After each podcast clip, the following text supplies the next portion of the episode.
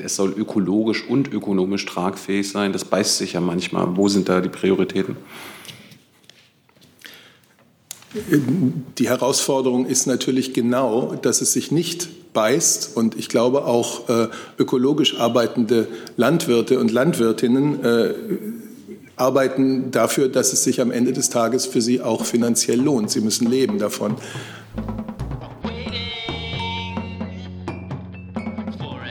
Guten Tag, liebe Kolleginnen und Kollegen. Herzlich willkommen in der Bundespressekonferenz. War ja schon ein kleiner musikalischer Auftakt heute. Ähm, herzlich willkommen dem Regierungssprecher Steffen Seibert sowie den Sprecherinnen und Sprechern der Ministerien. Da wir äh, die Regierungspressekonferenz live übertragen wird, darf ich Ihnen noch kurz dazu etwas sagen. Dies ist eine Veranstaltung der Bundespressekonferenz, einer regierungsunabhängigen Organisation von Journalistinnen und Journalisten, die über die Bundesregierung und über den Bundestag berichten. Und wir gewährleisten hier unter der Regie eines Journalisten oder einer Journalistin heute, dass alle Fragen gestellt werden können. Wir freuen uns, dass die Sprecherinnen und Sprecher der Regierung unsere Gäste sind in diesen Tagen hier. Und deshalb, weil es so schwierig ist in der Corona-Zeit, ermöglichen wir eine Live-Übertragung und sind besonders dankbar, dass wir von Sender Phoenix unterstützt werden mit heute Gebärdendolmetscherinnen zwei. Die sind bei Phoenix zu sehen, aber auch nur bei Phoenix. Liebe Hörer, hier sind Thilo und Tyler. Jung und Naiv gibt es ja nur durch eure Unterstützung. Hier gibt es keine Werbung, höchstens für uns selbst. Aber wie ihr uns unterstützen könnt oder sogar Produzenten werdet, erfahrt ihr in der Podcast-Beschreibung. Zum Beispiel per PayPal oder Überweisung. Und jetzt geht's weiter. Herr Seibert hat das Wort und hat uns Termine für die nächste Woche mitgebracht, der Kanzlerin. Schönen guten Tag auch von mir. Die öffentlichen Termine gehen am Montag, den 7. September los. Da kommt die Zukunftskommission Landwirtschaft zu ihrer ersten Sitzung im Bundeskanzleramt zusammen. Und an dieser Auftaktsitzung wird die Bundeskanzlerin teilnehmen, wie natürlich auch die Bundesministerinnen Klöckner und Schulze. Der Auftrag dieser Zukunftskommission Landwirtschaft als eine unabhängige Expertenkommission ist es, Empfehlungen und Vorschläge zu, erarbeiten, um eine nachhaltige Landwirtschaft am Standort Deutschland zu ermöglichen. Nachhaltig in diesem Zusammenhang heißt ökologisch und wirtschaftlich tragfähig, heißt sozial verträglich und gesellschaftlich akzeptiert. Die Kommission wird sich zunächst über Fragen zu ihrer Arbeitsweise verständigen, wird dann den Ausgangspunkt und die Zielvorstellungen der Kommissionsarbeit austauschen und dann in die konkrete Arbeit einsteigen. Die Auftaktveranstaltung ist im Internationalen Konferenzsaal des Bundeskanzleramts und dann ab Mittag wird die Veranstaltung fortgeführt im Intercity Hotel Berlin Hauptbahnhof. Dienstag, 8. September. Die Bundeskanzlerin lädt zu einer virtuellen Konferenz ein, deren Thema der öffentliche Gesundheitsdienst Deutschlands in der Pandemie ist. Zahlreiche Teilnehmer werden auch direkt aus diesem öffentlichen Gesundheitsdienst kommen, also Leiterinnen und Leiter von Gesundheitsämtern. Dazu Gesundheitsdezernentinnen und Dezernenten, Landräte und Landrätinnen, Oberbürgermeister und Oberbürgermeisterinnen werden da mit der Bundeskanzlerin über dieses Thema diskutieren. Gerade in den vergangenen Wochen und Monaten haben wir ja gemerkt, welch wirklich große Bedeutung der öffentliche Gesundheitsdienst für den Schutz von uns Bürgern und Bürgerinnen hat. Die Mitarbeiter in den Gesundheitsämtern vor Ort leisten eine hervorragende Arbeit unter den sehr fordernden Bedingungen der Pandemie. Sie verfolgen Kontakte nach, sie führen Testungen durch, sie ordnen, wenn nötig, Quarantäne an und begleiten diese. Es ist ihre Aufgabe, Infektionsketten zu erkennen und möglichst schnell zu unterbrechen. Also der öffentliche Gesundheitsdienst hat sich als eine wirklich unverzichtbare Säule des Gesundheitswesens erwiesen. Vor allem in diesen herausfordernden Zeiten ist es der Bundeskanzlerin also wichtig, in den direkten Dialog mit den Vertretern des öffentlichen Gesundheitsdienstes zu treten, das wird sie tun, zusammen mit anderen Vertretern und Vertreterinnen des Bundes und der Länder und auch aus dem Wissenschaftsbereich. Es geht um Konzepte und Lösungen zur Bewältigung des großen Ausbruchgeschehens. Es geht um die Umsetzung des Paktes für den öffentlichen Gesundheitsdienst, den Bund und Länder anstreben. Und natürlich geht es für die Bundeskanzlerin auch darum, bei einer solchen Veranstaltung, mit einer solchen Veranstaltung ihren Dank für den Einsatz in der Pandemie und ihre große Wertschätzung dafür zum Ausdruck zu bringen. Das Ganze beginnt als Webkonferenz um 10 Uhr im Kanzleramt und das Eingangsstatement der Kanzlerin ist presseöffentlich und wird auch live gestreamt. Ebenfalls am Dienstag auf Einladung der Bundeskanzlerin die konzertierte Aktion Mobilität in ihrem dritten Spitzengespräch, auch das in Form einer Videokonferenz über die Zukunft des Automobilstandortes Deutschland.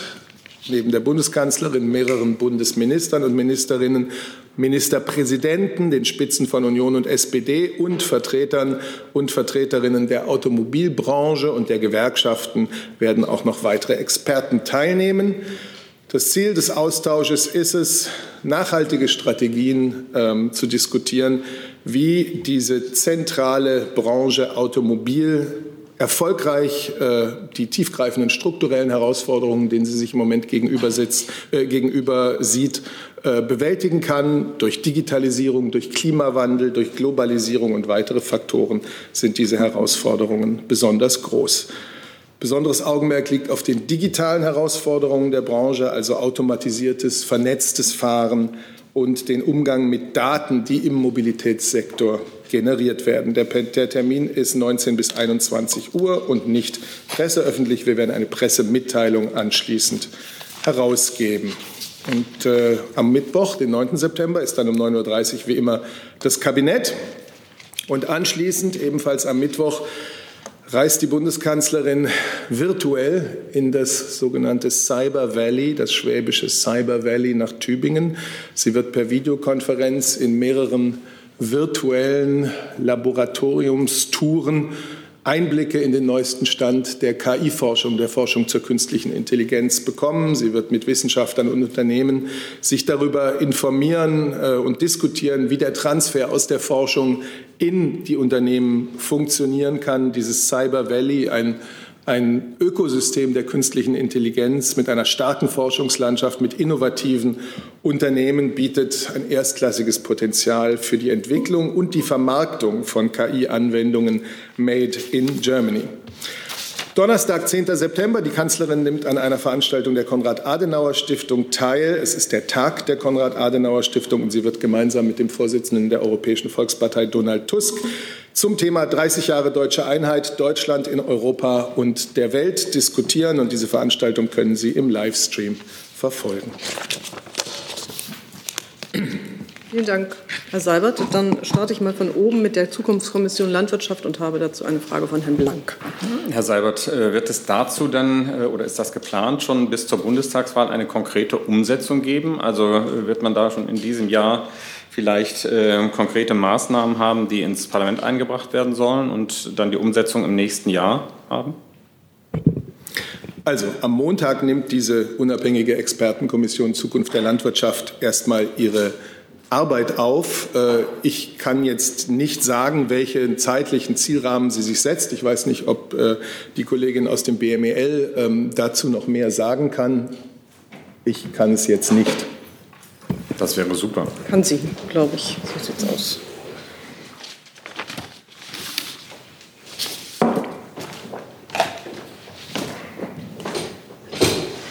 Ja, genau. Wir haben ähm, beabsichtigen, im Herbst einen Zwischenbericht, in diesem Herbst einen Zwischenbericht vorzulegen, äh, wobei es sich draußen jetzt anfühlt wie Herbst, aber ähm, das passiert im Herbst und ein Abschlussbericht im Sommer 21. Also wie gesagt, wir sind da breit aufgestellt. Wir wollen, unsere Ziele sind ganz klar, dass wir in 20, 30, 40 Jahren hier in Deutschland auch noch eine heimische Landwirtschaft haben mit einer heimischen Produktion und das genau wird in diesem Gremium diskutiert und auch ähm, erörtert. Herr Jung dazu? Herr Seibert, wird denn diese Kommission eine ähnliche Tragweite haben, eine ähnliche Relevanz wie die Kohlekommission äh, vor zwei Jahren? Also, dass die Ergebnisse quasi für die Regierung auch bindend sind? Also ich möchte jetzt nicht durch äh, solche Einschätzungen dieser, dieser Kommission, bevor sie überhaupt zusammengetreten ist, schon etwas mit auf den Weg geben. Die Zukunft der Landwirtschaft und so wie ich beschrieben habe, einer nachhaltigen ökonomisch wie ökologisch nachhaltigen und vor allem auch gesellschaftlich akzeptierten Landwirtschaft ist für die Bundesregierung von großer Bedeutung. Und Sie sagten von, äh, es soll ökologisch und ökonomisch tragfähig sein. Das beißt sich ja manchmal. Wo sind da die Prioritäten? Die Herausforderung ist natürlich genau, dass es sich nicht beißt. Und ich glaube auch äh, ökologisch arbeitende Landwirte und Landwirtinnen äh, arbeiten dafür, dass es sich am Ende des Tages für sie auch finanziell lohnt. Sie müssen leben davon. Gibt es dazu weitere Fragen? Das scheint mir nicht der Fall. Bitte? Herr Jessen. Ja, in dem Zusammenhang eine konkrete Frage äh, ans BMEL. Äh, in den vergangenen Tagen waren äh, Berichte auch im Fernsehen gewesen zu sehen, dass Vorgaben für biologische Produktion, zum Beispiel von Eiern, äh, dadurch umgangen werden, dass vorgeschriebene einzelne Ställe mit maximaler Belegung dadurch erreicht werden, dass traditionelle Hühnerfarmen im Grunde durch Zwischenwände abgetrennt werden. Das ist ja letztlich von der Zielsetzung her ein Umgehungstatbestand. Gehen auch solche konkreten Fragen äh, Ihrerseits in die Arbeit dieser Kommission ein, um solche, sagen wir mal, Umgehungen zukünftig zu verhindern? Also natürlich ist das Thema Tierwohl ist, das, dazu, da, da zielt ja. ja. Ihre Frage ab, ist natürlich Bestandteil dieser Zukunftskommission, genauso wie Ackerbau, ähm, Düngemittel, äh, Pflanzenschutz, also all die Themen, die die Landwirtschaft derzeit ähm, beschäftigen und auch in ihrem Beruf, Mittel ihres Berufsstandes ähm, beschäftigen, werden Themen dieser Zukunftskommission sein, keine Frage. Gut, nächstes Thema, ähm, die virtuelle Konferenz zum öffentlichen Gesundheitsdienst. Da habe ich eine Frage von außen äh, von der Kollegin Beerheide vom Deutschen Ärzteblatt. Sie fragt, Herrn Seibert, können Sie den Termin mit dem öffentlichen Gesundheitsdienst noch einmal konkretisieren bzw. eine Liste verschicken, wer genau an der Konferenz teilnimmt? Werden nachher Ergebnisse vorgelegt und an das Gesundheitsministerium? Wie weit sind die Beratungen zum Pakt des öffentlichen Gesundheitsdienstes, der hätte ja Ende August vorliegen sollen. Ja, ich denke, dass ich diesen Termin einigermaßen ausführlich angekündigt habe. Eine Liste der Teilnehmer kann ich nicht vorlegen. Erstens kann ich am Freitag noch nicht wissen, wer am Dienstag äh, in dieser tatsächlich sehr großen äh, Gruppe von Teilnehmern äh, tatsächlich auch dabei sein wird, wer sich vertreten lässt, wer es vielleicht nicht schafft. Das wäre also völlig sinnlos, machen wir auch vorher nicht. Aber es sind Menschen aus den Gesundheitsämtern, es sind Gesundheitsdezernenten, es sind Landräte, Landrätinnen, es sind äh, Oberbürgermeister, Oberbürgermeisterinnen. Also alle die, die in der ersten Linie sozusagen, in der lokalen und regionalen ersten Linie äh, des Kampfes gegen die Pandemie stehen.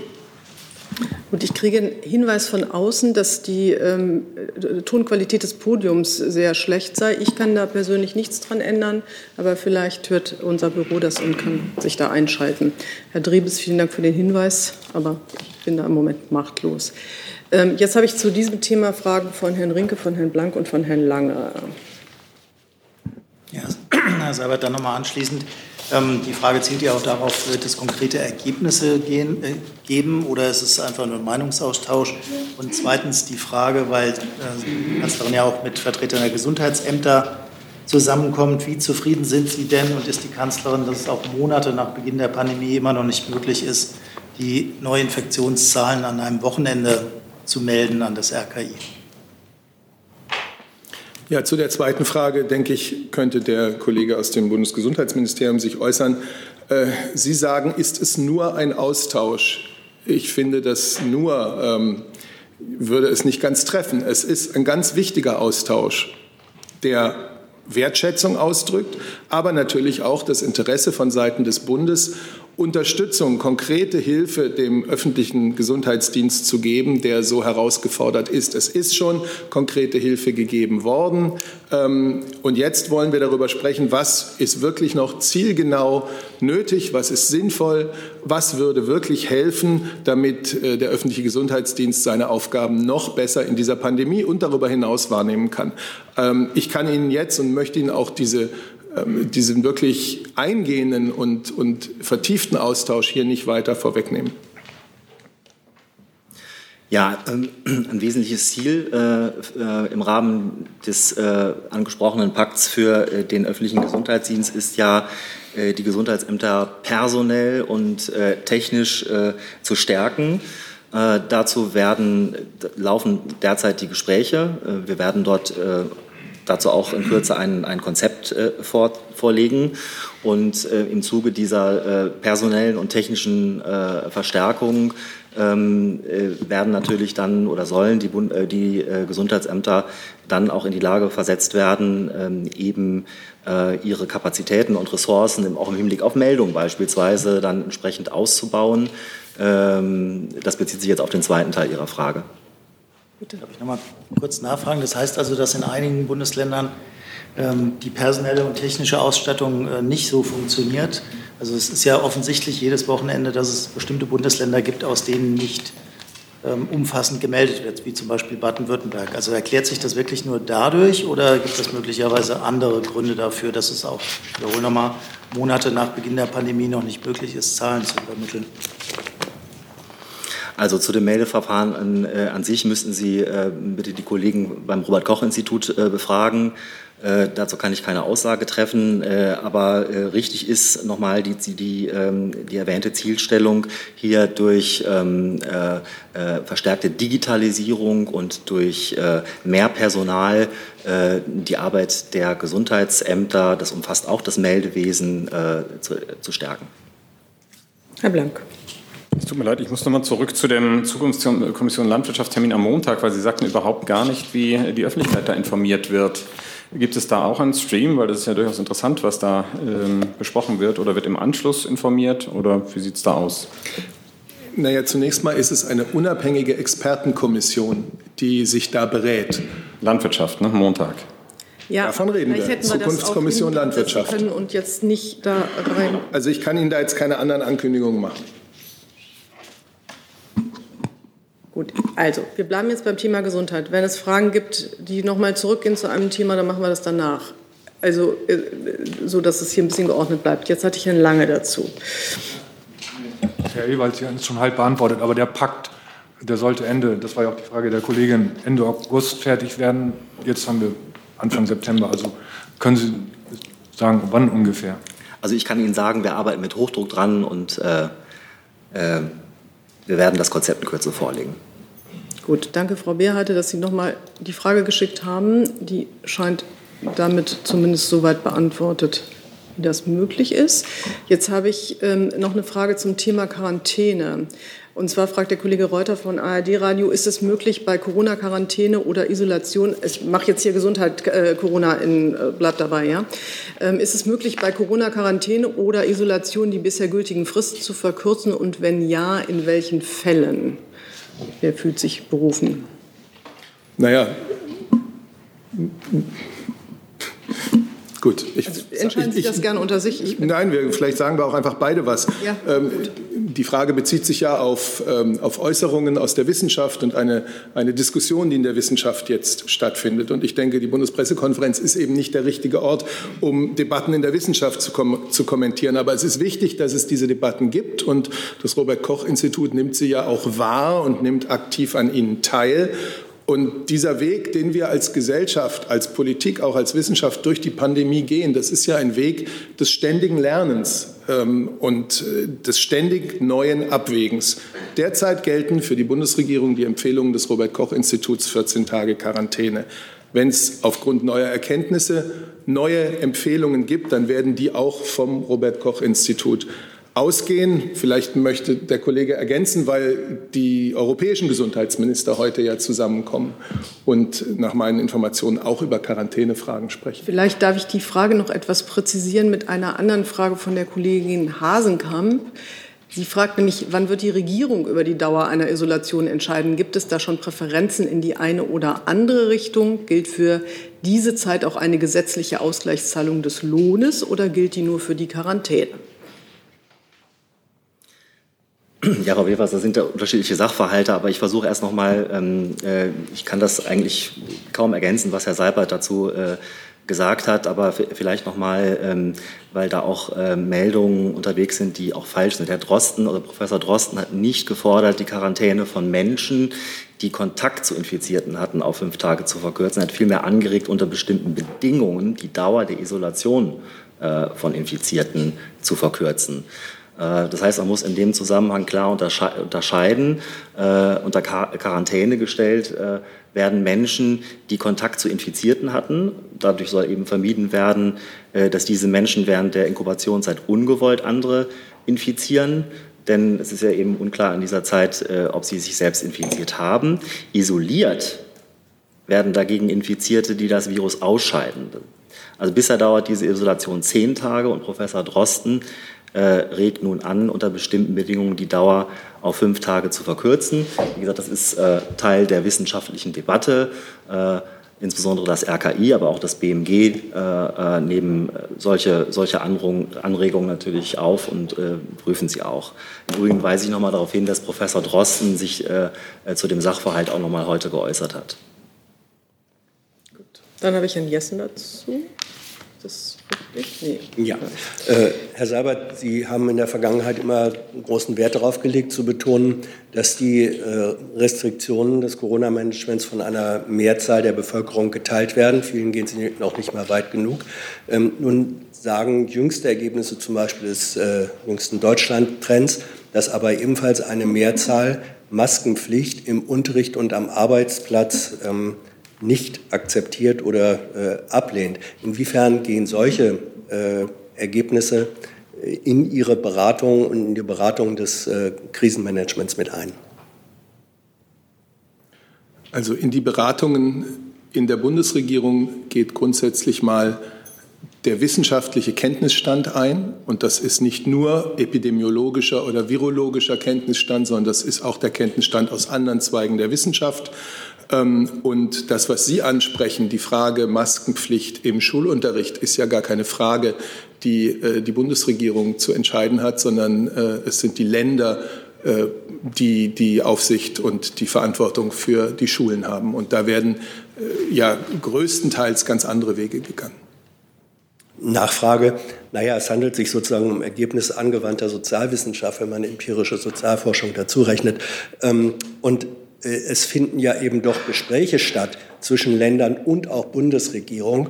Und mich äh, interessiert schon die Frage, ähm, ob Legitimation oder, oder Unterstützung bestimmter Maßnahmen, wenn die in der Bevölkerung mehrheitlich nicht mehr gegeben ist, ähm, geht das in diesem Beratungsprozess auch zwischen Bund und Ländern nicht mit ein? Die Gespräche zwischen Bund und Ländern, die ja sehr sinnvoll sind und die seit März auch immer wieder dazu geführt haben, dass Bund und Länder äh, einen gemeinsamen Rahmen von Reaktionen und Maßnahmen verabreden konnten bei regionalen und lokalen Unterschieden. Diese Gespräche sind sehr breit und äh, werden auch sehr in, in der Tiefe geführt. Und da ist natürlich, äh, da gibt es ganz viele Faktoren. Wissenschaftliche Erkenntnisse sind einer. Die Wirklichkeit in Schulen oder an Arbeitsplätzen oder im öffentlichen Nahverkehr ist ein anderer. Das fließt alles da ein. Jetzt habe ich Herrn Lange, dann Herrn Jung. Ich würde zur, zur Corona-Prämie für Pflegepersonal fragen wollen. Wir bleiben jetzt bei Corona. Ähm, okay, dann, schwer dann die zu Frage glaube ich. An das Gesundheitsministerium. Ähm, Herr Ewald, die, bei dieser Corona-Prämie fürs Pflegepersonal äh, gab es doch viele Reaktionen. Viele haben davon gesprochen, dass es nur eine Minimallösung sei. Die Frage ist, äh, denken Sie dran, angesichts dieser Reaktionen da nochmal nachzubessern, also auch den Kreis der, der Bedarfsberechtigten auszuweiten? Und in dem Zusammenhang, es gibt offenbar äh, einen hohen Anteil äh, infizierter Corona, also mit dem Coronavirus infizierter Pflegerinnen und Pfleger. Das ist laut RKI 6 Prozent. Äh, gibt es da Überlegungen, diesen, diesen Personenkreis nochmal besonders zu würdigen, finanziell, vielleicht aber auch rechtlich, weil es da ja auch um Fragen zum Beispiel von, von Anerkennung von Berufskrankheiten und so weiter gibt. Also haben Sie diesen Kreis besonders im Blick? Danke. Also zunächst nochmal ähm, zu Ihrem ersten Punkt. Ähm, äh, das ist ja ein Konzept, was von der Deutschen Krankenhausgesellschaft und den Krankenkassen gemeinsam äh, erarbeitet wurde. Also sozusagen eine Lösung innerhalb der Selbstverwaltung. Äh, dafür gab es auch keine, äh, keine Vorgaben äh, aus unserem Haus. Ähm, vielmehr hat der Minister ja die Arbeitgeber aufgefordert, äh, mit den Krankenkassen Lösungen zu verhandeln, damit auch Angestellte in Krankenhäusern vor allem die, die dort beanspruchten Pflegekräfte eine Corona-Prämie erhalten. Diese Lösung liegt jetzt vor. Ähm, und es ist richtig, äh, dass danach nicht alle Pflegekräfte in Krankenhäusern diese Prämie erhalten werden.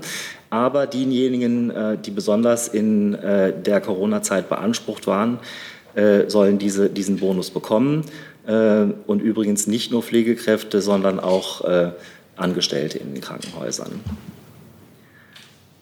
Gut. Ja, das war der eine Teil. Und der andere Teil wären dann, der andere Teil wären dann die, die Infizierten, also die Infizierten, die mit Coronavirus Infizierten bekommen, die eine besondere Berücksichtigung. Also wir haben natürlich insbesondere äh, die, die ähm, sogenannten vulnerablen Gruppen oder Risikogruppen in äh, ähm, äh, Krankenhäusern, in Pflegeheimen, äh, fortwährend im Blick. Wir haben ja auch äh, durch unsere nationale Teststrategie äh, ermöglichen wir auch entsprechend Reihentestungen, äh, um äh, gerade ähm, äh, Infizierte im Bereich des medizinischen und pflegerischen Personals äh, schneller zu erkennen. aber über die, ähm, wir haben ja einmal den, den, den Bonus für die Pflegekräfte und jetzt dieses neue Konzept für ähm, Angestellte in Krankenhäusern, äh, kann ich Ihnen da keine, keine weiteren Informationen geben. Herr Jung? Nur eine Lernfrage an den Leiter des BPA. Ähm, wie viele Umfragen hat das BPA seit Beginn der Corona-Pandemie in Auftrag gegeben zum Thema Corona, Herr Seibert? Das kann ich Ihnen aus dem Hut nicht sagen. Können Sie das nachreichen? Denkbar. Danke. Dann habe ich äh, noch mal, Frau Hasenkamp hatte noch äh, bei der, nach den Ausgleichszahlungen gefragt, bei Quarantäne und ruft noch mal aus, äh, äh, offen geblieben war die Frage, ob das für Quarantäne und Isolierung gleichermaßen gilt. Also ich also weiß es geht nicht. ja um äh, Lohnfortzahlung, ne? so hatte ich das verstanden. Ja. Ähm, zum Thema Verdienstausfahrregelung, ich glaube, Ja. da geht es. Äh, Ja. ähm, äh, da kann ich Sie darauf hinweisen, äh, dass ja die Ministerpräsidenten und die Kanzlerin dazu einen Beschluss gefasst haben. Äh, ähm, Es soll eine entsprechende Rechtsänderung geben mit dem Ziel, äh, dass bundeseinheitlich äh, ähm, eine Entschädigung für den, für den Verdienstausfall dann nicht gewährt wird, wenn eine Quarantäne aufgrund einer vermeidbaren Reise in ein bei Reiseantritt ausgewiesenes Risikogebiet erforderlich wird. Heißt also, wer in ein Risikogebiet reist, weiß, äh, worauf er sich einlässt. Äh, Und wir bereiten jetzt auch eine entsprechende Anpassung im Infektionsschutzgesetz äh, vor. Details werden gerade erarbeitet. Und der Kollege Reuter fragt noch mal äh, zu dem Thema Quarantäne. Ist das Gesundheitsministerium dafür, bei Verdacht auf ein Infektionscluster die Clustermitglieder vorsorglich in Quarantäne zu schicken, auch wenn sie noch keine auch wenn für sie noch keine positiven Testergebnisse vorliegen? Also Herr Seibert hat äh, richtigerweise darauf hingewiesen, dass das äh, eigentlich der wissenschaftlichen Debatte vorbehalten sein sollte. Äh, und äh, wie gesagt, wir haben ja, äh, oder ich habe nochmal deutlich gemacht, dass wir solche Anregungen, insbesondere das RKI, äh, äh, gerne aufnehmen. Gut, dann habe ich auf der Terminliste noch äh, den Autogipfel Cyber Valley. Habe ich, Entschuldigung, geht noch Corona? Entschuldigung, ich dachte, wir Nee, nee. könnten das Thema langsam mal verlassen. Blick auf die vielen Themen, die ich noch habe. Ob Sie bestätigen können, dass der äh, Minister sich gerade mit den Spitzenvertretern der Krankenkassen trifft? Geht es da auch um das Thema Corona oder was sind die Erwartungen an das Gespräch? Das ist die eine Frage. Und die zweite, wir hatten in der letzten Woche hier das Thema Impfungen und zwar auch für Grippe. Da sagte Ihre Kollegin, dass äh, genug äh, Impfstoffe vorhanden sind. Jetzt sagt die Ständige Impfkommission am Robert-Koch-Institut, dass das keinesfalls der Fall wäre, wenn sich alle impfen lassen würden und empfehlen, dass wirklich nur die Risikogruppen sich gegen Grippe impfen lassen. Also was stimmt jetzt? Also zum, äh, zum letzteren Punkt. Also die STIKO, äh, ähm, das ist die Ständige Impfkommission beim Robert-Koch-Institut, empfiehlt die Grippeschutzimpfung äh, vor allem für ältere und vorerkrankte Personen, äh, für Ärzte, Pflegekräfte oder Bewohner von Alten- äh, und Pflegeheimen. Äh, diese äh, Gruppen sollten sich also unbedingt äh, impfen lassen. Äh, Wir haben dazu auch rechtzeitig vorgesorgt und zusätzlich zu dem, was äh, Ärztinnen und Ärzte bestellt haben, sechs Millionen Impfdosen besorgt. Äh, Das haben wir an dieser Stelle, auch, glaube ich, auch schon kommuniziert. Ähm, Daher gilt, wer sich impfen möchte gegen die Grippe, kann sich auch impfen lassen. Und wir gehen davon aus, dass Impfstoffe im, im, für Influenza in ausreichender Form zur Verfügung stehen. Das war noch der erste Teil. Ihr, zweiter, Ihr erster Punkt? Das war das Treffen mit den Spitzenvertretern Krankenkassen. Also das sind interne Gespräche, zu denen ich äh, hier an dieser Stelle keine, äh, inhaltlich keine Einordnung Ihnen Aber geben Sie kann. uns bestätigen, dass es stattfindet. Es sind interne Gespräche, wir sind im ständigen Austausch äh, mit, mit der Selbstverwaltung. Gut. Wir verlassen jetzt Corona. Ich habe auf der Terminliste noch den Autogipfel, Cyber Valley und äh, die Konrad-Adenauer-Stiftung, wo die Kanzlerin mit Donald Tusk spricht. Herr Jung, Kurze Frage, Herr Seibert, äh, zum Autogipfel. Warum sind keine Umwelt- und Verbraucherverbände eingeladen und VertreterInnen anderer Mobilitätsbranchen? Warum nur wieder so ein, ich nenne es mal Klüngelgipfel mit der Autoindustrie? Das ist Ihre Wortwahl, äh, die halte ich für daneben. Das ist äh, eine, eine Veranstaltung der konzertierten Aktion Mobilität, die der Koalitionsausschuss im März des vergangenen Jahres beschlossen hat. Und da geht es darum, diese deutsche Leitindustrie Automobil, die im Übrigen nicht nur für unser Land und Hunderttausende von Arbeitsplätzen wichtig ist, sondern auch für andere europäische Länder, ähm, diese Leitindustrie gut durch die großen strukturellen Herausforderungen äh, zu führen, äh, Lösungen zu finden, zu beraten, wie sie gut da durchkommen kann. Das sind strukturelle Herausforderungen, die haben mit dem Klimawandel zu tun, die haben mit der Globalisierung zu tun, mit vollkommen neuen Antriebssystemen, mit der Notwendigkeit, äh, Mobilität ganz anders zu begreifen. Und äh, all das sind Fragen, die die Automobilindustrie, die Firmenvertreter, die Gewerkschaften ähm, betreffen und mit denen wird das diskutiert. Das ist ja überhaupt keine Aussage darüber, dass nicht Fragen der Mobilität auch äh, mit Vertretern anderer ähm, Sektoren der Mobilität äh, besprochen werden. Da gibt es natürlich ganz genauso Kontakte. Dieses ist ähm, ein Format, in dem es um die deutsche Automobilindustrie geht. noch eine Nachfrage? Ich bin jetzt trotzdem verwirrt. Sie sagen, das ist ein Treffen im Rahmen des Mobilitätsausschusses. Der konzertierten Aktion Mobilität. Genau. Warum denn nicht die anderen Mobilitätsverbände äh, mit dabei, Fahrradverbände und so Ich denke, ich habe die Antwort jetzt gerade gegeben. Nee. Okay. Ähm, jetzt eine Autogipfel noch? Bitte. Nur ganz kurz die Nachfrage, Herr Seibert. Das Thema Autokaufprämie, zu dem sich die Kanzlerin gestern ja auch schon geäußert hat, wird das auf diesem Gipfel eine Rolle spielen oder ist das, hat das im Moment das Thema Kaufprämie mit Regierungshandeln nichts zu tun? Danke. Ich kann nicht voraussagen, ob das Thema bei dieser Veranstaltung eine Rolle spielen wird, aber ich kann auf das verweisen, was die Bundeskanzlerin gestern dazu gesagt hat, nämlich, dass sie der Meinung ist, das Konjunkturprogramm ist jetzt rund, so wie es von der Bundesregierung beschlossen und durchgeführt wird, dass die richtigen Maßnahmen beschlossen sind und dass sie da jetzt keinen Ergänzungsbedarf sieht. Wenn ich jetzt auch keine Fragen zu der Terminliste mehr habe, dann kommen wir zum Thema Nawalny. Das wurde mir von ganz vielen Kollegen gesagt. Herr Lang startet. Ähm, zunächst die Frage an den Regierungssprecher. Bleibt die Kanzlerin bei ihrer Wortwahl, wo sie gesagt hat, ähm, man solle den Fall Nawalny entkoppelt sehen von der Debatte über die Fortsetzung der Ostsee-Pipeline Nord Stream 2?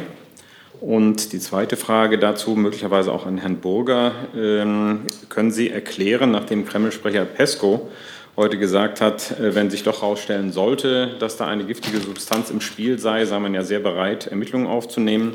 Können Sie mal erklären, wie diese Diskussion oder die, die, der äh, Austausch, Informationsaustausch von deutscher Seite an die russische Seite funktioniert? Ist denen schon irgendwie ein Ermittlungsergebnis zugestellt worden? Wie geht das? Oder haben die russischen Stellen, gestern gab es die Klage, dass die noch nichts erhalten hätten, haben die schon was erhalten von deutscher Seite? Herr Seibert, bitte. Ja, äh, danke für die Frage. Das Interesse ist absolut nachvollziehbar nach den neuen und bestürzenden Erkenntnissen über den Giftanschlag auf Herrn Nawalny. Wir haben Sie und die Öffentlichkeit vorgestern ausführlich über diese neuen Erkenntnisse informiert. Die Bundeskanzlerin, der Außenminister, die Verteidigungsministerin haben dargelegt, dass die toxikologischen, toxikologischen Untersuchungen im Bundeswehr-Speziallabor einen zweifelsfreien Befund ergeben haben. Und Sie haben die Schritte genannt, die aus Sicht der Bundesregierung als erste zu ergreifen waren. Die Information der Fraktionen des Deutschen Bundestages, das Gespräch der Bundeskanzlerin mit dem Bundespräsidenten, die Kontaktaufnahme mit der OVCW, der Organisation für das Verbot chemischer Waffen in Den Haag, die Unterrichtung des russischen Botschafters im Auswärtigen Amt über die Untersuchungsergebnisse und die Unterrichtung unserer Partner in der Europäischen Union und der NATO. Die Bundeskanzlerin hat gesagt, jetzt stellen sich sehr schwerwiegende Fragen, die nur die russische Regierung beantworten kann und beantworten muss. Und ich zitiere weiter die Bundeskanzlerin, wir werden mit unseren Partnern in EU und NATO gemeinsam beraten und dann im Lichte der russischen Einlassungen über eine angemessene gemeinsame Reaktion entscheiden. Und ich bitte Sie um Verständnis, dass ich zu diesem ganzen Komplex jetzt nicht mehr sagen kann. Zum gegebenen Zeitpunkt werden wir Sie, wie schon vorgestern, wieder umfassend informieren. Tut mir leid, ich muss nachfragen. Es hilft ja nichts. Ähm, die Frage war ja, bleibt die Kanzlerin bei ihrer Wortwahl von vor wenigen Tagen, dass der Fall Nawalny und Nord Stream 2 zu entkoppeln, entkoppelt zu sehen sind? Oder hat sich da was geändert? Ich habe jetzt dargelegt, dass ich aus den Gründen, die ich genannt habe, zu diesem ganzen Komplex jetzt nicht mehr sagen kann. Wir werden mit den europäischen Partnern, den Partnern in der NATO, äh, die Situation beraten. Wir werden dann sehen, welche Einlassungen von offizieller russischer Seite kommen, äh, wie dort reagiert wird. Und dann werden wir eine angemessene gemeinsame Reaktion entscheiden. Ich habe äh, jetzt noch so viele, ich setze wieder drauf, Herrn Blank. Ich habe jetzt Frau Romanitz, Herrn Warwick, Herrn Rinke, Herrn Detjen, Herrn Jung. Die Antwort von äh, Herrn Ministerium ist noch nicht bekommen. Herr Bürger. Jetzt dürfen Sie, jetzt, so, jetzt hat sich's wieder. Die Antwort des Außenministeriums steht noch aus. Bitte, um Vergebung. So. Und Herr Burger kriegt auch noch Ton. Ähm, ja, äh, Herr Seibert hat gerade schon äh, die verschiedenen äh, Kontakt, äh, Kontakte aufgezählt, die äh, wir am Mittwoch angekündigt hatten. Ähm, ich kann äh, dazu noch mal im Einzelnen ausführen, dass es äh, inzwischen alles so auch umgesetzt worden ist. Ähm, der russische Botschafter wurde ähm, noch am Mittwochnachmittag zu einem dringenden Gespräch ins Auswärtige Amt gebeten. Dabei wurde ihm mitgeteilt, dass ein Nervenkampfstoff nachgewiesen wurde.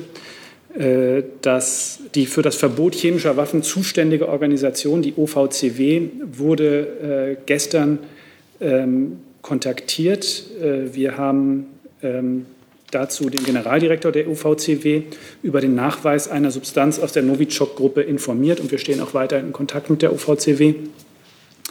Wir haben auch äh, bereits am Mittwochnachmittag unsere EU-Partner auf den dazu vorgesehenen Wegen äh, über äh, die Erkenntnisse ins Bild gesetzt. Und äh, Sie haben gestern Abend ja auch gesehen, dass es bereits eine äh, gemeinsame Stellungnahme, äh, die der hohe Vertreter im Namen aller 27 EU-Mitgliedstaaten abgegeben hat, gibt. Und wir haben auch unsere NATO-Partner ähm, äh, stehen auch mit denen im Austausch. Äh, Sie werden äh, mitbekommen haben, der Generalsekretär hat darüber informiert, dass jetzt zur Stunde ähm, der NATO-Rat ähm, sich trifft im Format auf Ebene der Botschafter in, in Brüssel. Was den Stand des russischen Rechtshilfeersuchens angeht, kann, glaube ich, das BMJV Auskunft geben.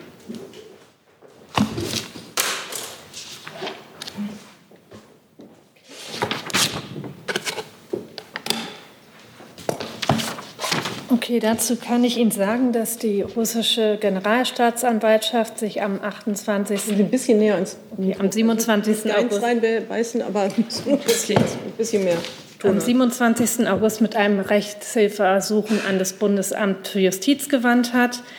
Die Bundesregierung hat der Weiterleitung des Rechtshilfeersuchens zugestimmt und das Ersuchen wurde heute Morgen auch durch das Bundesamt für Justiz der Landesjustizverwaltung Berlin zur weiteren Veranlassung zugeleitet. Und wie immer ähm, können wir zu den Inhalten grundsätzlich in den grenzüberschreitenden strafrechtlichen Zusammenarbeit uns nicht äußern.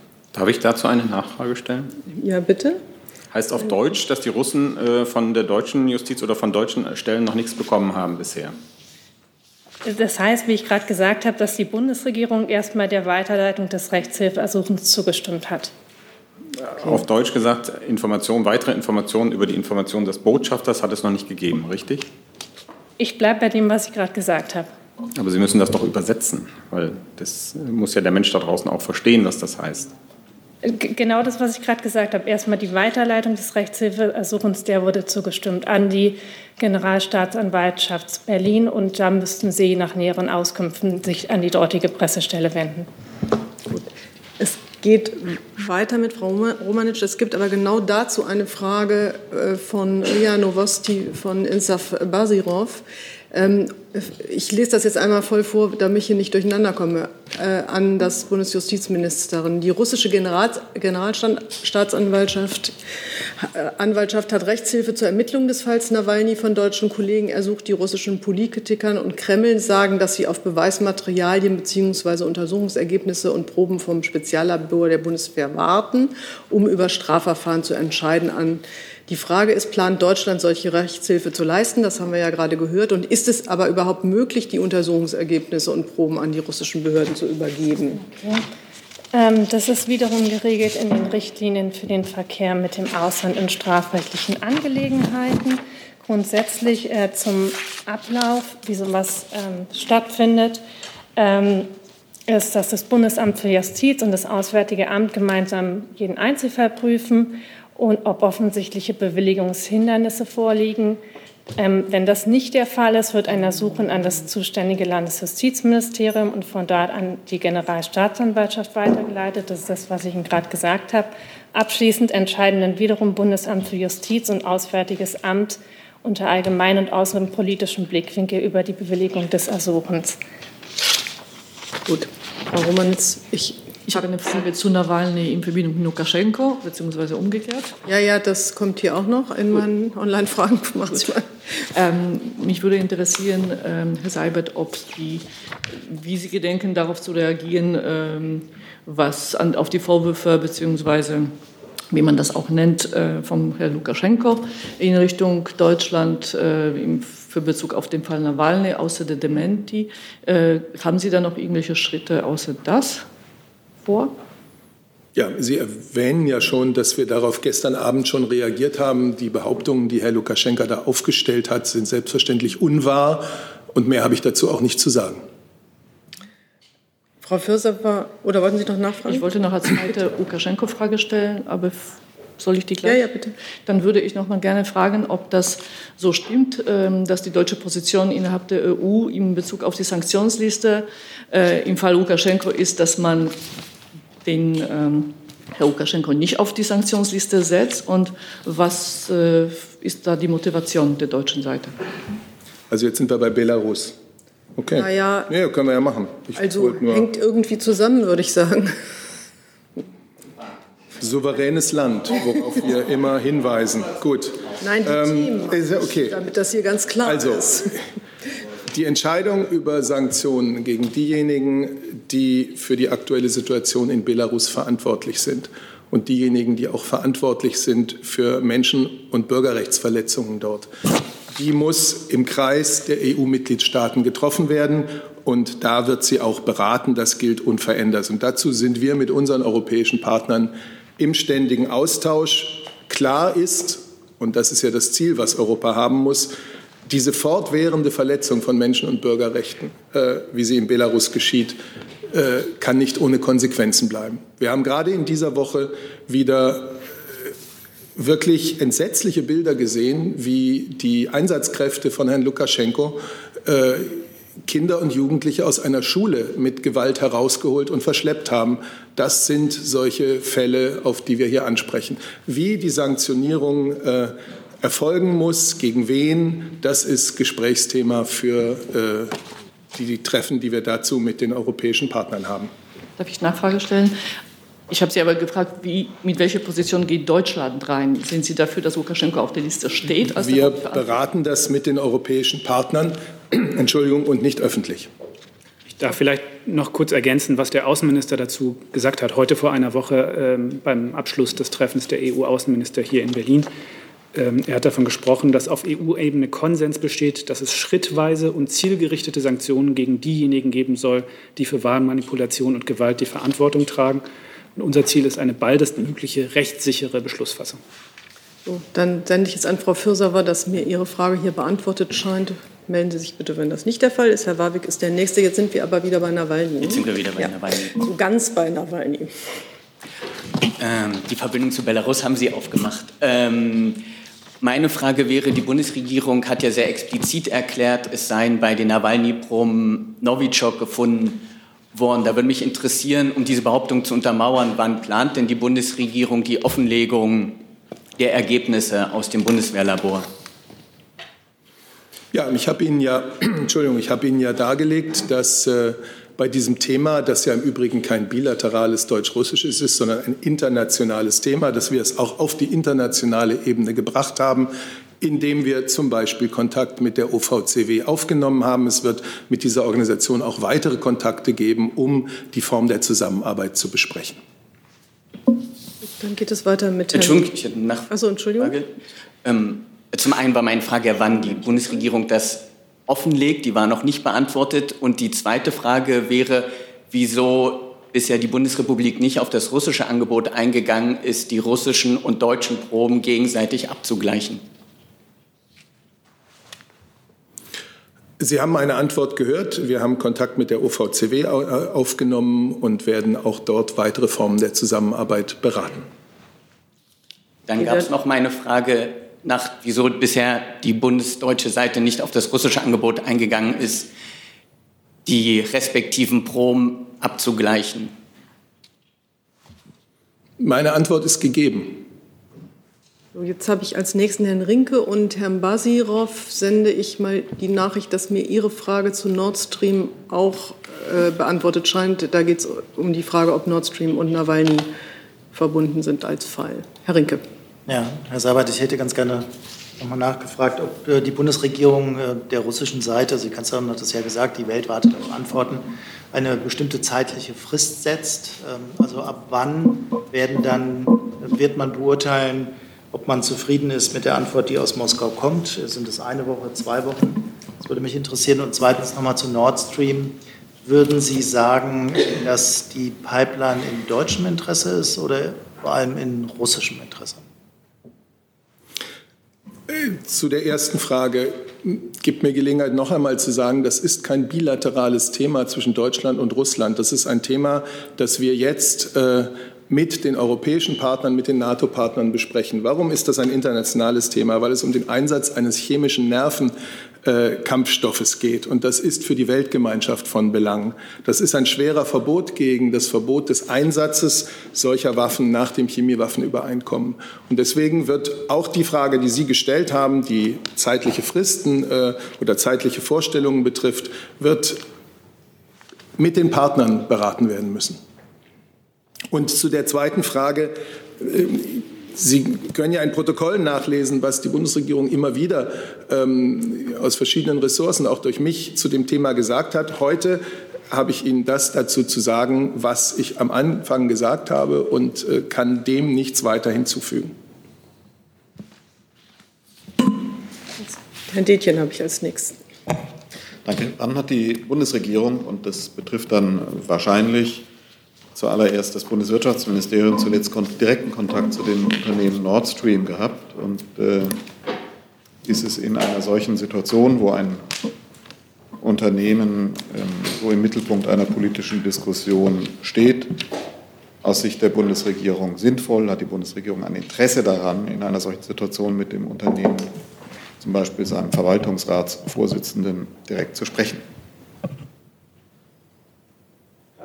Ich kann Ihnen tatsächlich darüber nichts berichten. Wenn ich gegebenenfalls was nachreichen äh, kann, würde ich das tun. Ähm, grundsätzlich gilt ja, dass, äh, dass äh, wir ja nicht über einzelne Kontakte zu Unternehmen, einzelne nicht presseöffentliche Termine eigentlich berichten. Und äh, wie gesagt, wenn ich Ihnen was berichten kann, würde ich das noch nachreichen. Dann habe ich Herrn Jung als Nächsten. Aber sieht äh, die Bundesregierung, die russische Regierung als Partner in der Aufklärung dieses Giftanschlags oder als Tatverdächtige? Es ist so, wie wir es, äh, wie die Bundeskanzlerin es am äh, vorgestern gesagt hat. Es stellen sich jetzt schwerwiegende Fragen, die die russische Regierung zu beantworten hat, die nur sie beantworten kann und die sie auch beantworten muss.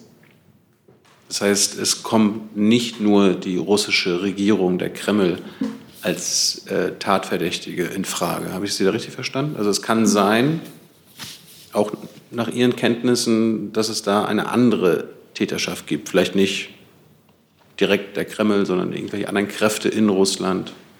Dazu gibt es ja auch noch andere Staaten, die Novichok besitzen. Oder ist für ich, ha nicht klar? ich habe mich hier nicht über die konkrete Täterschaft geäußert. Was wir wissen und mit bestürzender Klarheit wissen, seit die Toxikologen der Bundeswehr das herausgefunden haben, ist, dass auf diesen Oppositionellen Alexei Nawalny ein Giftanschlag verübt wurde und dass er äh, beseitigt oder zum Schweigen gebracht werden sollte. Und das ist das, womit wir jetzt umgehen. Das Ganze ist geschehen mit einem Kampfstoff aus der Novichok-Gruppe. Und mit dieser Situation müssen wir jetzt mit unseren, vor diesem Hintergrund müssen wir jetzt mit unseren europäischen und NATO-Partnern beraten. Das tun wir.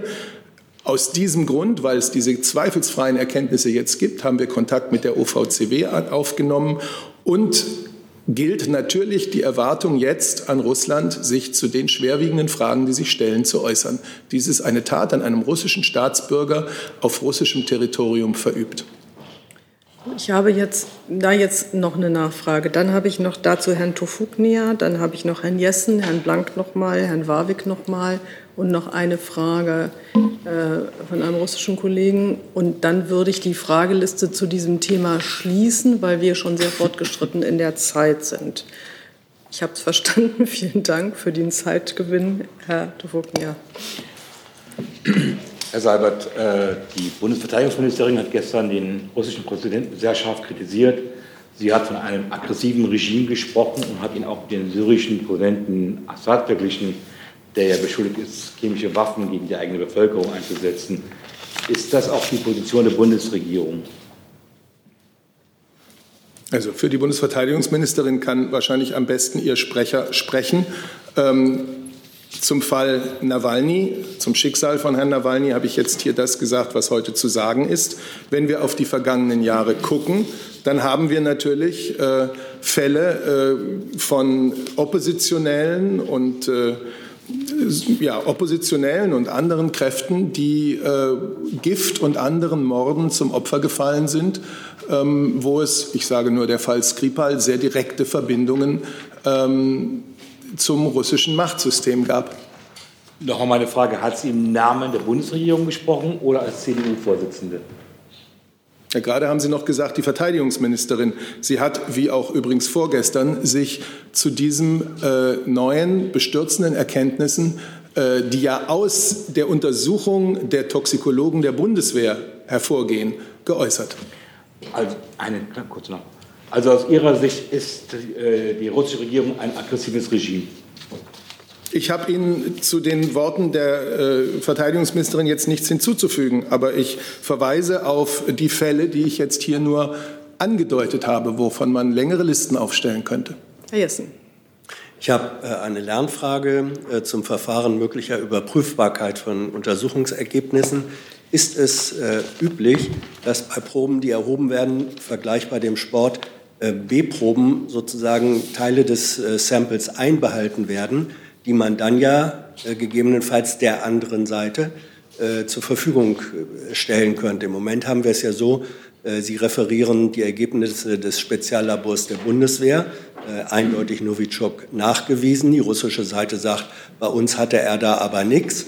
Ähm, es wäre hilfreich, wenn eine Überprüfung von Teilen der Proben durch die jeweils in Anführungsstrichen andere Seite möglich wäre. Ist das, kann das jemand beantworten, Teil internationaler Verfahrensweisen, dass Probenteile einbehalten werden zur späteren Überprüfung. Wer kann sich dazu äußern? Also Herr Seibert hat ja gerade dazu äh, ausgeführt, äh, dass wir äh, Kontakt zur OVCW aufgenommen haben ähm, und hat auch äh, darauf hingewiesen, äh, dass die Gespräche mit der OVCW über äh, Formen einer möglichen Zusammenarbeit ähm, noch laufen. Äh, das ist, glaube ich, das, was dazu im Moment zu sagen ist. Ja, aber ähm, das habe ich ja auch gehört.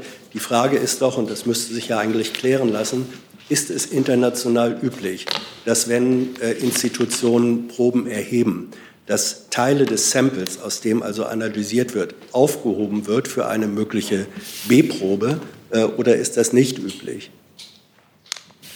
Ich glaube, dass man hier nicht ohne weiteres von äh, sozusagen vergleichbaren Fällen sprechen kann. Wie gesagt, auf welcher, auf welcher, ähm, in welcher Form da eine weitere Zusammenarbeit äh, stattfinden kann, das ist derzeit Gegenstand von Gesprächen.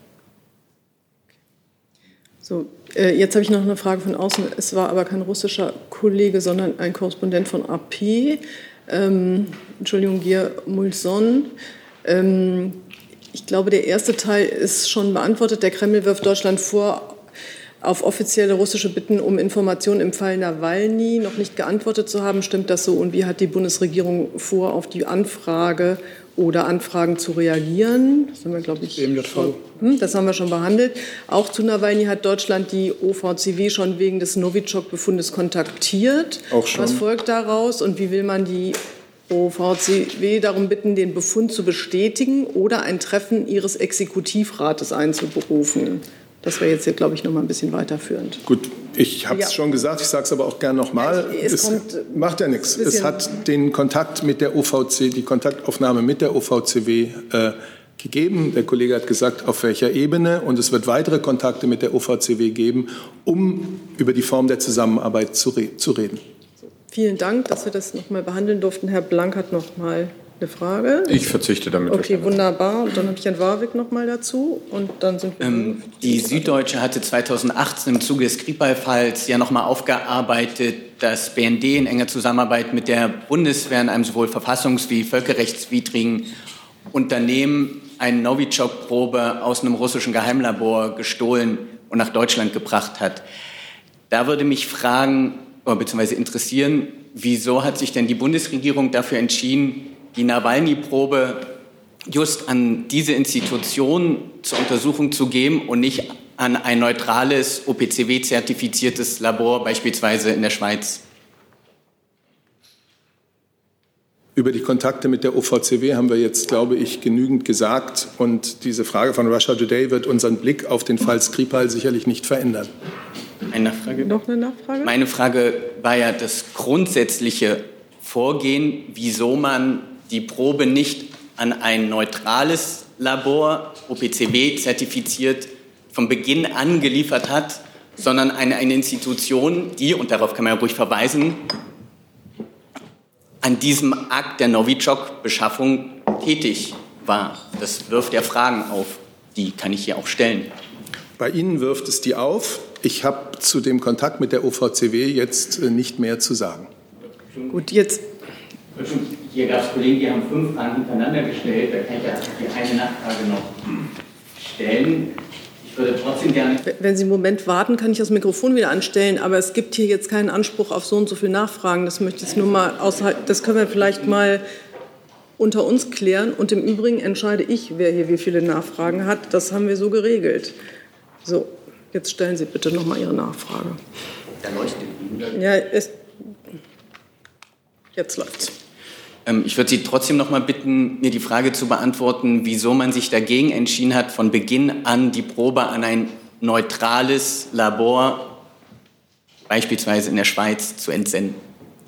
Ich habe dazu jetzt nichts Neues zu sagen. Für uns steht fest, dass das Speziallabor der Bundeswehr einen zweifelsfreien Nachweis erbracht hat, dass es sich bei dem Gift, mit dem Herr Nawalny angegriffen wurde, um einen chemischen Nervenkampfstoff aus der Novichok-Gruppe handelt. Russland hat Informationen zu diesem Vergiftungsanschlag oder kann sie beschaffen. Nicht wir. Russland hat zahlreiche eigene oder in Russland sind zahlreiche eigene Proben genommen worden, Gegenstände beschlagnahmt worden. Die müssen nun untersucht werden. Wir erwarten, dass sich die russische Regierung zu diesem Fall erklärt. So, jetzt fragt Frau Firsewa doch noch mal zum Thema Lukaschenko, ähm, ob es stimmt, dass Deutschland Lukaschenko nicht in die, in die Sanktionsliste stellen will. Die Frage ist beantwortet, Frau war wenn ich das so sagen ja. darf. Gut, danke schön. Hm? Das schien mir auch so, aber sie hat das dann noch mal geschickt. Deshalb wollte ich das nicht unterschlagen. Äh, Herr Kuperanos ähm, hat eine Frage zu einem anderen Thema. Ja, eine Frage an Herrn Seibert. Gestern die Bundeskanzlerin mit dem äh, türkischen Staatspräsidenten äh, kommuniziert, gesprochen. Der Hauptpunkt dürfte wohl die Spannungen im östlichen Mittelmeer sein. Was wurde besprochen? Was ist der neue Sachstand? Und äh, auf was hat man sich verständigt? Wir haben ja eine Pressemitteilung zu dem Gespräch herausgegeben und in dieser Pressemitteilung steht das, was wir über dieses ansonsten vertrauliche Gespräch herausgeben. Sie haben recht, äh, die Lage im östlichen Mittelmeer, die Spannungen im östlichen Mittelmeer standen im Mittelpunkt. Es ging daneben auch um die neuesten Entwicklungen in Libyen. Ich werde jetzt Einzelheiten dieses Gesprächs nicht weiter ausführen. Die Position der Bundeskanzlerin und das ganze Bemühen der Bundesregierung ist bekannt, ist unverändert. Und das heißt, wir wollen zu Deeskalation beitragen nach unseren Möglichkeiten. Und wir wollen, äh, wenn es geht, dazu beitragen, dass ein Dialog zwischen Griechenland und der Türkei über die strittigen Fragen in Gang kommt. Und darum müssen sich beide Seiten in den nächsten Tagen und Wochen verstärkt bemühen. Eine Nachfrage, bitte. Ja. Deeskalation heißt ja auch äh, Gespräche. Vor fast zwei Monaten gab es schon mal im Bundeskanzleramt auf einer Arbeitsebene ein solches Gespräch zwischen mit der Teilnahme von äh, türkischen und äh, griechischen, einer griechischen Beraterin. Äh, dann vor einem Monat äh, sollte es äh, wieder soweit sein. Es sollten Gespräche angekündigt werden, die dann nicht stattfanden. Stattdessen gab es Spannungen.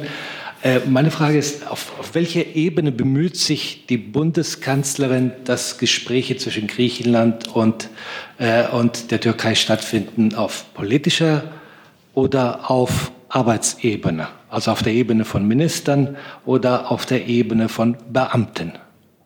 Und naja, zu welchem die Zweck? Tatsache, dass die Bundeskanzlerin gestern mit dem türkischen Präsidenten gesprochen hat, zeigt ja, dass sie persönlich involviert ist und es auch in den vergangenen Wochen war. Und dennoch und gleichzeitig ist es natürlich auch wichtig, äh, was der Bundesaußenminister mit seinen Kollegen dafür tut und natürlich auch die, äh, die Arbeitsebene im Bundeskanzleramt und im Auswärtigen Amt. So, jetzt habe ich hier noch Herrn Valassopoulos von OpenTV genau zu diesem Thema. Ähm, worüber die Kanzlerin gesprochen hat, möchte er wissen. Das wurde ja schon das haben Sie ja schon so weit beantwortet, wie Sie das beantworten wollten. Er fragt aber, ob Frau Merkel auch plant, mit Herrn Mitsotakis zu sprechen. Ja, es hat ja immer wieder Gespräche auch der Bundeskanzlerin mit dem griechischen Premierminister gegeben. Ja. Und wenn es wieder etwas zu berichten gibt über ein Gespräch, dann werden Sie es von uns erfahren. Vielen Dank. Dann noch eine Nachfrage von Herrn Kuperanis. Ja. Habe ich das falsche Mikro? Ich sehe Sie leider das Mikro nicht, weil das. Ist das an? Nee. Ach so, Entschuldigung. So, jetzt aber. Ne? Ja, danke. Äh, laut türkischen Medienberichten waren gestern in Ankara bei dem Gespräch außer Herrn Erdogan aus der türkische Außenminister, der türkische Verteidigungsminister, der Geheimdienstchef und auch andere Berater zugegen. Äh, wie ist denn die deutsche Bundeskanzlerin da äh, ja, aufgetreten bei diesem Gespräch, also in ähnlicher Formation? Ich habe Ihnen äh, zu dem Gespräch nicht mehr äh, mitzuteilen. Es war ein Gespräch zwischen der Bundeskanzlerin und dem türkischen Präsidenten. Herr Tufuk, ja auch dazu. Ja. Herr Seibert, Sie haben gerade diesen Dialog angesprochen. Was sehen Sie momentan als größtes Hindernis, dass so ein Dialog nicht zustande kommt? Die Hindernisse sind bekannt und werden von beiden Seiten ja auch regelmäßig öffentlich benannt. Wir begrüßen und unterstützen alle Bemühungen, die eben darauf abzielen und die geeignet sind, Hindernisse aus dem Weg zu räumen, äh, Lage zu entspannen und weitere Zuspitzungen äh, oder Zwischenfälle zu vermeiden. Das ist das Bemühen der diplomatischen äh, Positionen, die sowohl der Außenminister als auch die Bundeskanzlerin vertreten und äh, engagiert vertreten. Dann habe ich jetzt Herrn Prokaka mit einem Thema an das Bundesfinanzministerium, wenn ich das richtig sehe.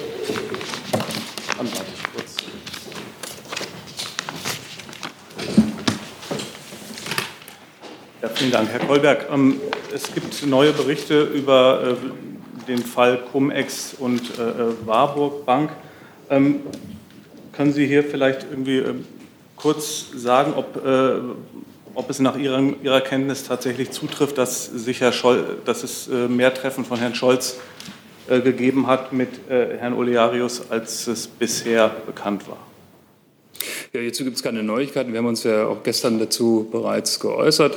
Ähm, der Bundesfinanzminister hat dem Finanzausschuss bereits im März und im Juli äh, zu den äh, Vorgängen berichtet, die mehrere Jahre zurückliegen. Äh, und er hat auch öffentlich dazu Stellung genommen. Er hat dargelegt, dass sich in seiner vorhergehenden Funktion als erster Bürgermeister der Hansestadt Hamburg aus konkreten Steuerverfahren, dass er sich da immer herausgehalten hat. Außerdem hat der Minister ausgeführt, dass, es, dass er wie für einen Bürgermeister üblich mit, regelmäßig mit Hamburger Unternehmensvertretern gesprochen hat, aber deshalb äh, auch ab und zu mit Vertretern der Warburg Bank geredet, wie im Übrigen mit Vertretern anderer Banken und Unternehmen. So hat er es dem Finanzausschuss dargelegt. Eine Nachfrage dazu. Ähm, es gibt jetzt mehrere Mitglieder des Finanzausschusses, gibt mehrere Mitglieder des Finanzausschusses, die sagen, dass Herr Scholz bei einem Termin im März eben nicht alle. Entschuldigung, würden Sie einfach mal den Raum verlassen, wenn Sie Ihr Telefon nicht beherrschen? Danke. Ähm, ob es, ähm, sagen einige Abgeordnete aus dem Finanzausschuss, dass Herr Scholz im März eben nicht alle, alle ähm, Gespräche ähm, mit Herrn Olearius ähm, offengelegt hat, die es dann offensichtlich, wie es jetzt berichtet wird, gegeben hat. Also hat Herr Scholz da im März was vergessen oder hat er bewusst einen Termin oder nicht genannt? Ich habe ja eben erläutert, äh, dass er zweimal ausführlich im Finanzausschuss sich geäußert hat. Ich habe eben auch gesagt, was er da äh, erläutert hat, dass er sich eben äh, mit Vertretern von Banken, unter anderem auch der Warburg Bank, dass er mit denen gesprochen hat zu dem Verfahren im Finanzausschuss kann ich vielleicht noch mal allgemein äh, was sagen. Das äh, kennen ja viele von Ihnen, aber für die, die es äh, nicht kennen, ist es so, äh, wenn äh, Vertreter und Besucher und Gäste im Finanzausschuss und anderen Ausschüssen sind, äh, wird üblicherweise ein Fragenblock aus einer Vielzahl von Fragen gebildet. der Gast beantwortet die dann en bloc und wenn ein Mitglied äh, des Ausschusses das Gefühl hat, irgendwelche Fragen wurden nicht oder nicht ausreichend beantwortet, äh, dann gibt es die Möglichkeit nachzufragen. Äh, das lässt sich aus dem Protokoll des Finanzausschusses am 4. März entnehmen, dass das nicht der Fall war. Von daher gehen wir davon aus, dass die Fragen der Abgeordneten beantwortet wurden. Ich habe ja eben schon erläutert, dass, er, dass der Minister da im Ausschuss diese Fragen auch beantwortet hat. Jetzt äh, schließt sich noch eine Frage zu diesem Thema an vom Kollegen Schmidt-Denker vom Hauptstadtstudio RTL und NTV. Er fragt äh, zu diesen Treffen, die er hier beschreibt, äh, wann wird sich der Minister und wann wird er sich äh, öffentlich dazu äußern, zu diesen Vorwürfen, äh, wie er schreibt, und inwieweit belastet die Affäre seine heutige Arbeit als Bundesfinanzminister? Ich habe eben schon erläutert, dass er sich bereits äh, dazu geäußert hat und dass er sich äh, dazu sowohl im Ausschuss als auch öffentlich schon vor geraumer Zeit äh, geäußert hat. Und das ist der Stand, den ich hier mitteilen kann. Okay, ich hatte Finanzausschuss verstanden, das wäre ja dann nicht öffentlich. Ähm, gut. Frau Pugliese, muss ich sagen, das Thema war schon durch, als Sie Ihre Frage geschickt haben. Ähm, das müssten Sie vielleicht noch mal auf anderem Weg machen. Da geht es noch mal um Nord Stream 2. So, und das Thema ist jetzt, glaube ich, durch. Und jetzt habe ich Herrn Tufuknea noch mit anderen Fragen. Herr Burger.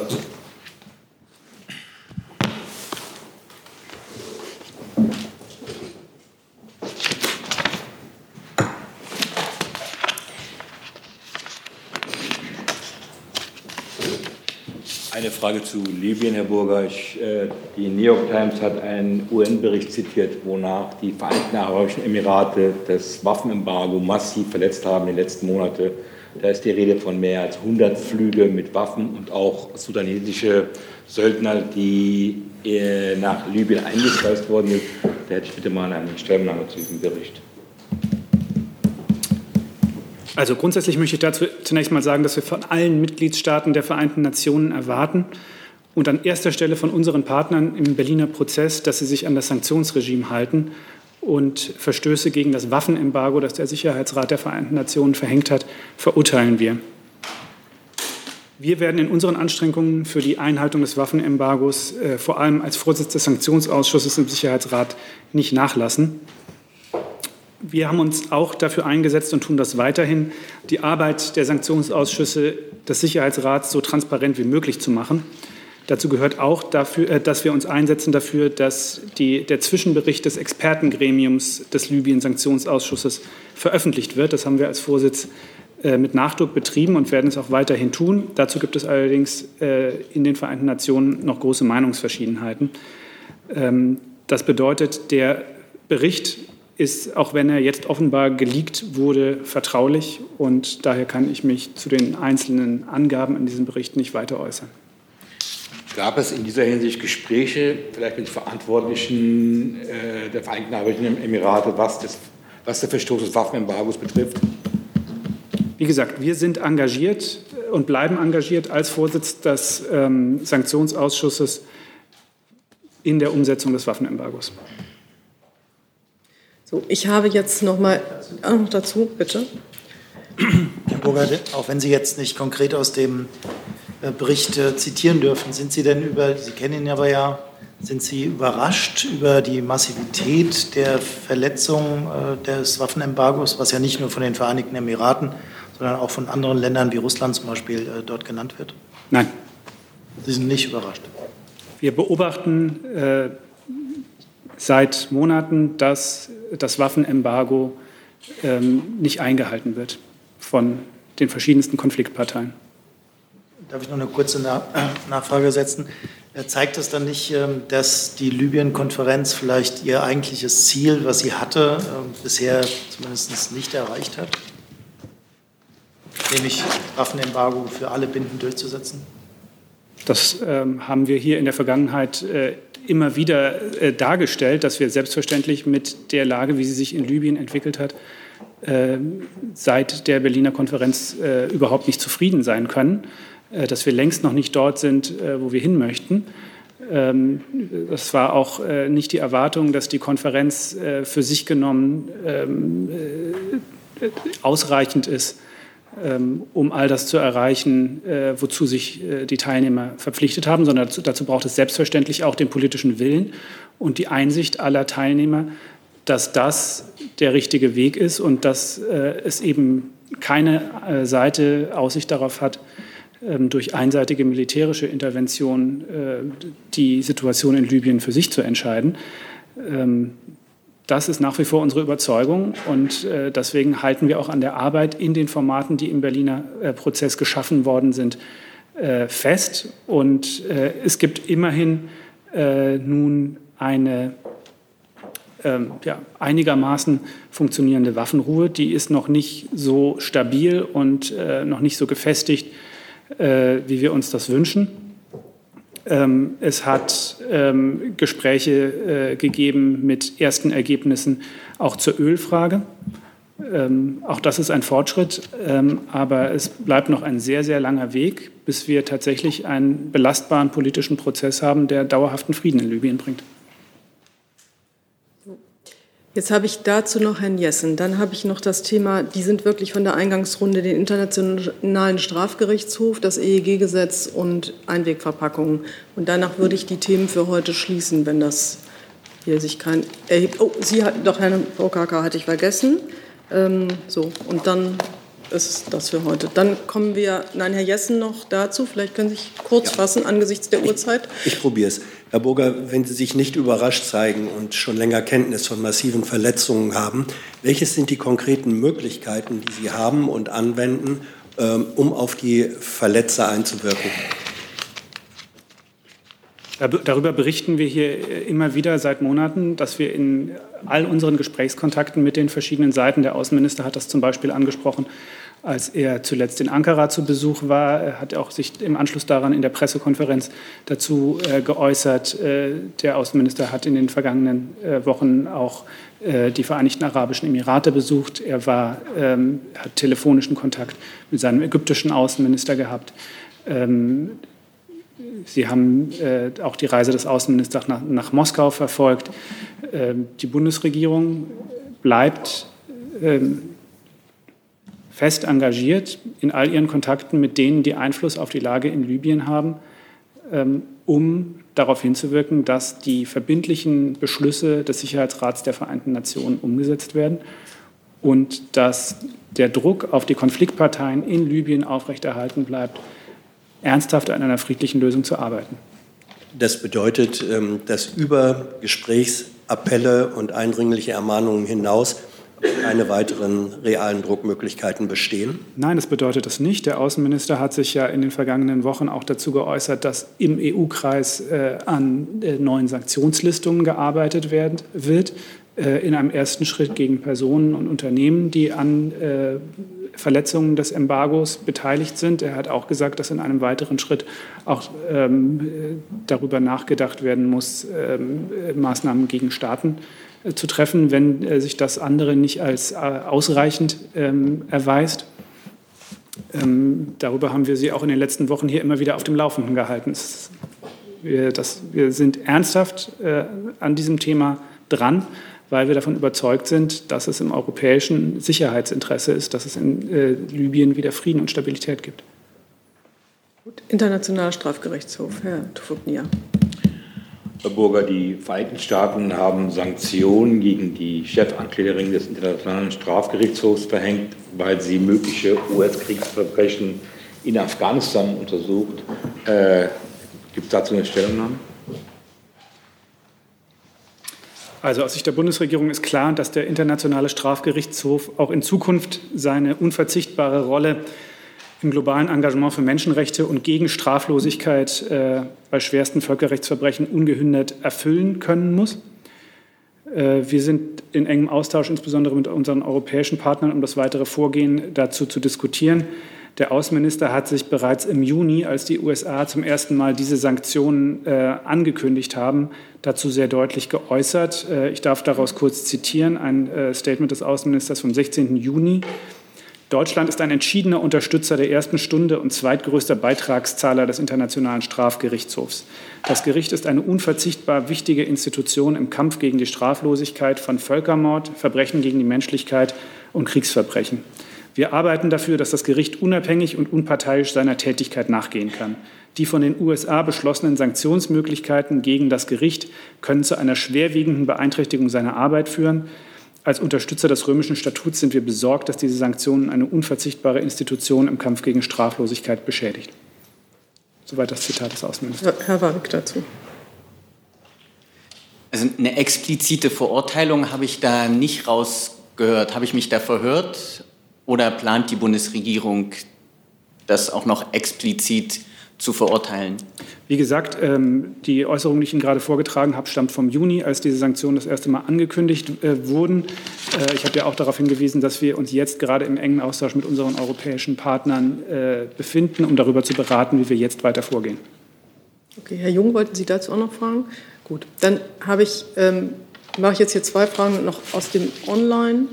Bereich. Ähm, da geht es einmal um Einwegverpackungen und einmal um das EEG. Da Nur ganz kurz noch die Erinnerung, dass Russland den Internationalen Strafgerichtshof verlassen hat vor vier Jahren. Ich finde, es gehört zur Abrundung des Bildes. Okay. Ähm, Einwegverpackungen. Fragt ähm, der Kollege Schmidt-Denker vom Hauptstadtstudie RTL und NTV, wie steht das BMU? Und da bin ich jetzt zu den Forderungen fand, auf To-Go-Verpackungen wie zum Beispiel Pizzakartons einzuführen. Wenn das BMU diesen Vorschlag für nicht sinnvoll erachtet, warum nicht und was würde dagegen sprechen? Ja, in einigen Städten gibt es das Problem, dass dort momentan viele Pizzakartons ähm, auffallen in Parkanlagen, in öffentlichen Anlagen. Das ist ein lokales und regionales Problem. Und ähm, da jetzt direkt nach dem Pfand, äh, nach einem bundesweiten Pfand zu fragen, hm, ist ein bisschen schwierig, weil das sicherlich eine der Lösungen wäre, die äh, besonders lange dauern. Es geht ja darum, dass man vor Ort das möglichst regelt und das können Städte und Kommunen auch. Ähm, sie haben unterschiedliche Möglichkeiten. Ähm, manche Kommunen stellen jetzt einfach größere Abfallbehälter auf, ähm, denn letztlich sind Pizzakartons recyclingfähig. Das ist recyclingfähige Pappe. Wenn Sie jetzt ein Pfand erheben würden, dann müssen Sie das lagern in den möglichen Restaurants. Das ist hygienisch äh, sehr problematisch. Ähm, Sie können auch als Kommune einfach äh, Aufklärung darüber betreiben, dass ähm, so eine Einigverpackung nicht in den Park gehört, sondern die gehört in ähm, den Abfallbehälter oder eben ins Papierrecycling. Und wir versuchen auf Bundesebene ja gerade eine Regelung voranzubringen, wo die Hersteller von Einwegverpackungen in Zukunft an den Kosten der Vermüllung in öffentlichen Räumen beteiligt werden sollen. Und da wird man sicherlich dann sich auch die Frage stellen müssen, ob eben dieses Produkt da auch mit hineingehört. Das kann ich jetzt noch nicht beantworten. Gut, dann vielen Dank dafür. Und die nächste Frage richtet sich an Bundeswirtschaftsministerium und Bundesumweltministerium. Da geht es um das EEG e und es ähm, ist, die Frage ist, ob es zutreffend ist, dass die, sich die Einleitung der Verbändeanhörung zum EEG gegen, wegen Einwänden des BMU beim Thema Artenschutz verzögert. Wann soll die Verbändeanhörung eingeleitet werden? fragt Carsten Wiedemann von der Redaktion Energate. Sie kriegen Ton. Danke. Ja, ähm, es ist in der Tat so, dass das äh, äh EEG sich derzeit in der Ressortabstimmung äh, befindet, äh, das EEG 2021, äh, wo äh, viele weitere ähm, Bausteine dafür gesetzt werden, dass wir Treibhausga Treibhausgasneutralität 2050 erreichen und unsere Klimaziele und Ausbauziele für 2030. Ähm, das EEG 2021 ist, wie gesagt, in der Ressortabstimmung und wie üblich kommentieren wir das Details der Ressortabstimmung nicht. Ähm, die Verbändeanhörung hat aber in der Tat noch nicht begonnen. Und äh, sobald wir äh, in den Abstimmungen und so weit sind, werden wir die Verbände und Länderanhörungen dann starten. Ja, es ist so, wie der Kollege es gesagt hat, das Gesetz äh, liegt uns äh, im Moment vor und ähm, es enthält ähm, eine Reihe guter Ansätze. Wir sehen aber noch Verbesserungsbedarf. Wir bringen uns jetzt in die Ressortabstimmung ein. Wichtig ist, dass eben der Ausbaupfad das Ziel 65 Prozent erneuerbaren Strom zu erhalten 2030 gewährleistet ist. Wichtig ist uns auch, dass eben die Kommunen ähm, von Investitionen in erneuerbare Energien profitieren. Und in diesem Sinne werden wir uns jetzt ähm, einbringen für eine gelungene EEG-Novelle. Hey Leute, Jung und Naiv gibt es ja nur durch eure Unterstützung. Ihr könnt uns per PayPal unterstützen oder per Banküberweisung, wie ihr wollt. Ab 20 Euro werdet ihr Produzenten im Abspann einer jeden Folge und einer jeden Regierungspressekonferenz. Danke vorab. So, dann vielen Dank dafür, Herr Prokaka. Letzte Frage. Ja, vielen Dank an das Verkehrsministerium. Hätte ich noch eine Frage.